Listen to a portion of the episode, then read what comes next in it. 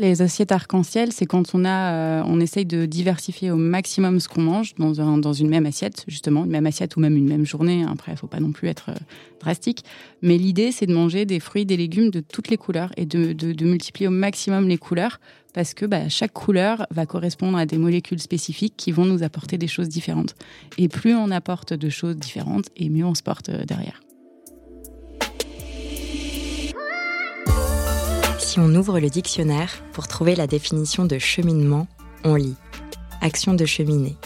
Mais aussi, en parlant de quelque chose qui est en mouvement, on lit que le cheminement est un déplacement, une avance, une progression graduelle. On parle des cheminements des sables, des électrons, on parle des cheminements de la Lune. Et dans ce podcast, on vous parle des cheminements de femmes, toutes différentes, toutes uniques. Je tends le micro à celles qui font bouger les lignes de la santé des femmes celles qui font avancer les choses. Car oui, on avance. Oui, on trouve des solutions, des façons d'aller mieux. Je vous le promets. Préparez-vous à être surprise. Je suis Marguerite de Rodelec. Bienvenue dans Cheminement. Alice, c'est la fée des hormones. C'est la petite voix dans votre tête qui vous dit si vous pensez qu'il y a un problème, c'est que c'est vrai. Avec elle, nous avons parlé de confiance en soi, d'assiettes arc-en-ciel et d'hormones équilibrées. Elle m'a même cité les aliments à privilégier en cas de règles douloureuses, de syndrome prémenstruel ou d'acné hormonal.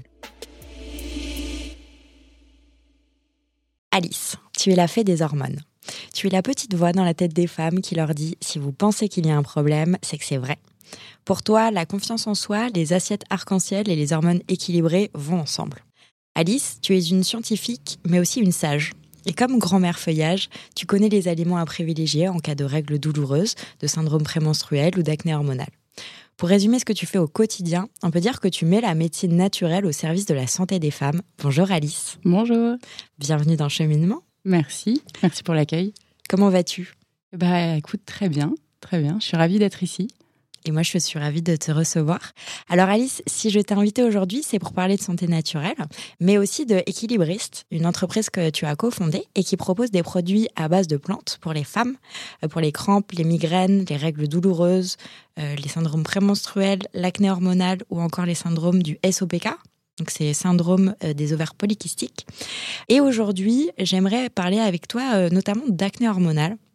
Euh, Parce que c'est un sujet, euh, je trouve, qui euh, me paraît hyper douloureux euh, quand tu es une femme, que peut-être que potentiellement tu as eu de l'acné ou non quand tu étais ado et que tu dois gérer ça bah, après 30 ans, en gros. C'est quoi l'acné hormonal? Il n'y a pas un âge spécial? Alors souvent, on parle d'acné hormonal déjà quand on est chez la femme adulte et pas forcément la femme dans sa période d'adolescence. En fait, ce qui est assez incroyable, c'est qu'il y a énormément de femmes qui sont concernées. Je crois qu'il y a pas loin d'une femme sur deux qui va souffrir à un moment de sa vie d'acné hormonal et c'est pas forcément lié au fait d'avoir eu de l'acné pendant l'adolescence. Ça peut euh, être complètement dissocié. Ça ça doit être. Alors, moi, je- j'en ai eu. euh, J'étais défigurée quand j'avais 8 ans, donc à la limite, si ça reviendrait, je, je connais un peu le sujet, mais je, je pense à toutes ces femmes qui se sont dit, oh, yes, ça, c'est un truc que j'ai pas eu, et du coup, euh, et du coup, ça doit être ouais, hyper handicapant de l'avoir. Est-ce que, euh, à partir de quand tu considères que c'est de l'acné hormonal Est-ce que c'est quand tu as un petit bouton, par exemple?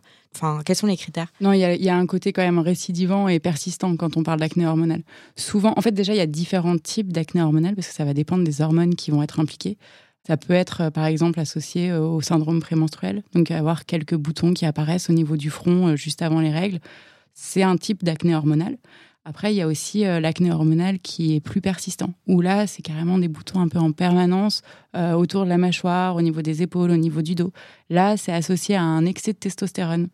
Et ça, pour le coup, c'est hyper, hyper handicapant, hyper complexant, parce que c'est de l'acné qui reste tout le temps, dont les femmes ont du mal à se débarrasser, et puis bah, dont les femmes ont du mal à, à assumer, en fait, parce que c'est vrai que quand on a passé 30 ans, de, de, de voir, euh, de, de, se voir dans le, mi- dans le miroir avec une peau d'adolescente, ça, c'est, ça, ça énerve, en fait, tout simplement. Mhm. On n'a pas envie de ça, quoi. C'est frustrant. Mm. Avant tout, euh, je voudrais que on voit un petit peu toutes les deux, en fait, ton histoire personnelle et pourquoi tu as décidé de créer Équilibriste. parce que dans le cheminement, je veux montrer à quel point l'innovation dans la santé des femmes, elle est non seulement portée par des femmes, mais des femmes qui trouvent des solutions aux situations auxquelles elles ont elles-mêmes été confrontées et elles essayent de réparer ça. Et si je me souviens bien, pour toi, c'est par l'alimentation que tout a commencé. Mmh. Alors moi, c'était un peu, par hasard on va dire, j'avais pas de soucis particuliers. Après, euh, après ma première grossesse, donc quand mon fils a commencé à être en âge de manger, euh, j'aimais bien lui faire à manger moi. Et du coup, ben, comme j'étais un petit peu flemmarde aussi, j'avais pas envie de faire deux repas à chaque fois. Donc, je me suis mise à lui faire ses repas et à manger la même chose que lui. Et du coup, comme on fait toujours très attention à l'alimentation de nos enfants, beaucoup plus qu'à la, la nôtre hein, d'ailleurs, et ben, en fait, j'ai respecté toutes les recommandations. Il mangeait hyper équilibré, hyper varié, des acides gras, des fruits, des légumes de toutes les couleurs, des protéines, des glucides, enfin, tout ce qu'il fallait. Et donc, je me suis mise à manger pareil. Et là, j'ai eu un, gain d'énergie, une vitalité. Euh, enfin, c'était euh, c'était assez euh, assez fou. Et je me suis dit, mais en fait, c'est vrai que c'est dingue comme on néglige notre notre alimentation en s'imaginant que c'est c'est du plaisir ou de la nécessité pour pas avoir faim tout de suite. Mais en fait, sur le long cours, ça peut vraiment être un allié de, de, hyper puissant pour pour nous aider au quotidien. Et j'ai l'impression que ce que tu dis, c'est un peu. Alors, je sais pas, c'est peut-être parce que euh, d'un seul coup, je me rends compte de plein de choses dont je me rendais pas compte avant, mais l'alimentation, j'ai l'impression qu'on en parle de plus en plus. Tu sais, comme si on venait de découvrir que ah, si tu manges équilibré, euh, tu vas te sentir bien dans tes baskets. Bah, tu sais pourquoi? Je sais pas pourquoi. Bah, si, parce que on sait qu'au niveau de la, de la santé, euh, c'est hyper important de bien manger. Euh, aujourd'hui, on, a, enfin, on est une population où on a pas mal de problèmes de santé cardiovasculaire, notamment du diabète, de l'hypertension, et on sait que les premières recommandations, ça va être sur l'alimentation. Donc, on met vraiment le paquet là-dessus. Après, je pense qu'on met plus le, le, paquet sur le côté euh, santé cardiovasculaire que sur le bien-être que ça peut entraîner aussi, mmh. parce qu'en fait, L'alimentation, c'est ce qui nous permet d'apporter euh, bah, tous les acides aminés finalement qui vont être euh, indispensables à la synthèse de toutes nos protéines, toutes nos hormones, tous nos neurotransmetteurs. Et du coup, ça va avoir un impact effectivement sur notre santé immédiate, sur notre santé cardiovasculaire, sur la régulation de la glycémie, etc. Mais ça va aussi avoir un impact énorme sur notre santé euh, psychique parce que bah, nos hormones, nos neurotransmetteurs, bah, c'est ça qui va, qui va réguler notre, notre humeur, notre énergie, notre motivation, euh, le fait d'être un peu déprimé ou pas. Finalement, il y a déjà un, dans notre assiette, on a déjà de quoi faire, euh, de quoi faire pour aller mieux euh, tout de suite, quoi. C'est assez fou. Est-ce que, est-ce que les assiettes arc-en-ciel, c'est une règle Est-ce que tu peux nous expliquer ce que c'est et pourquoi c'est important et enfin, c'est un moyen facile de, savoir en gros si on a une alimentation équilibrée? Eh ben en fait, les assiettes arc-en-ciel, c'est quand on a, euh, on essaye de diversifier au maximum ce qu'on mange dans, un, dans une même assiette, justement, une même assiette ou même une même journée. Après, il faut pas non plus être euh, drastique. Mais l'idée, c'est de manger des fruits, des légumes de toutes les couleurs et de, de multiplier au maximum les couleurs parce que bah, chaque couleur va correspondre à des molécules spécifiques qui vont nous apporter des choses différentes. Et plus on apporte de choses différentes, et mieux on se porte euh, derrière.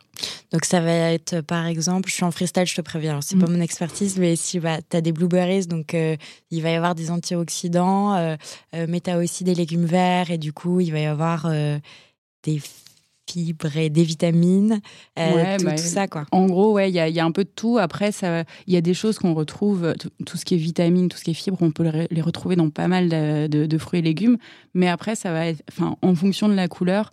Euh, je suis pas, je suis pas experte non plus là-dessus, mais euh, il y aura des choses différentes. ok, donc tu as ton premier enfant. Là, tu te rends compte en fait que l'alimentation c'est la clé de voûte de ton bien-être, quoi. Mm. Et du coup, tu décides de, de créer Équilibré.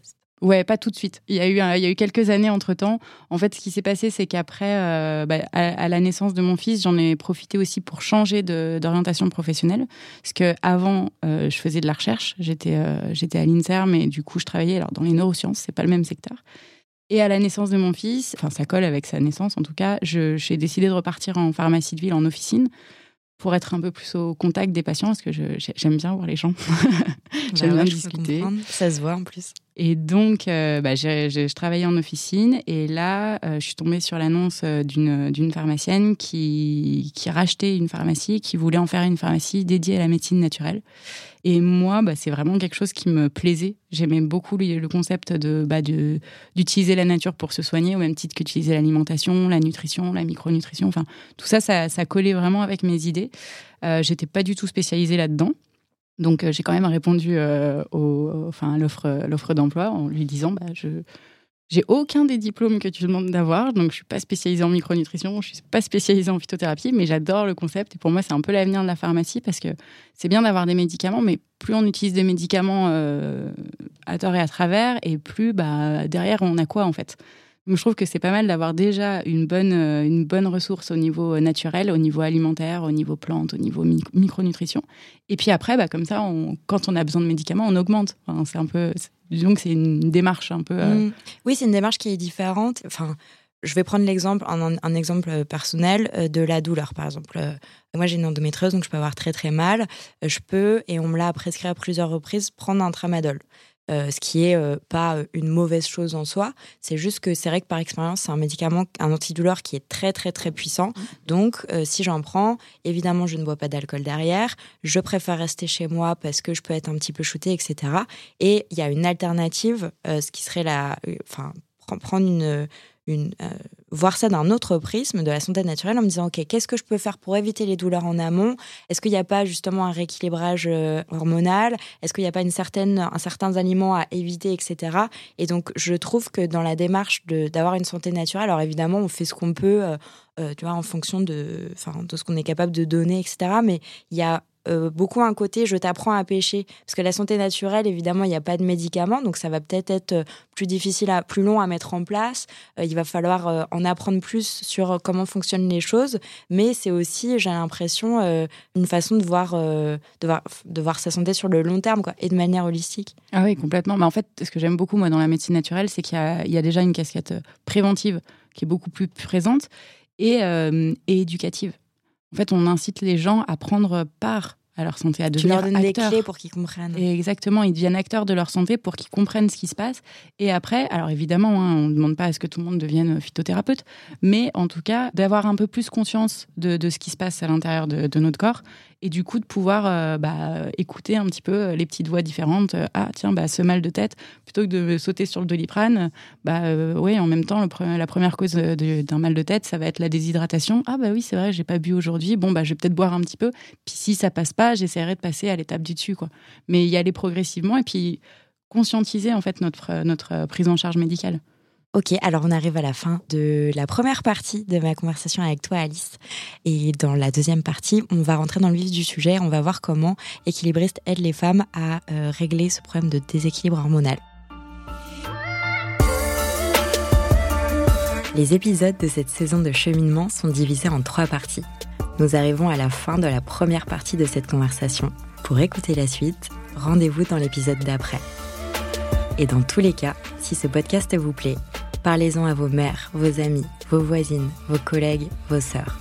Sachez que MedCheck Studio, qui produit ce podcast, propose d'autres podcasts qui parlent de santé des femmes. Pour les écouter, rendez-vous sur medcheck-studio.com.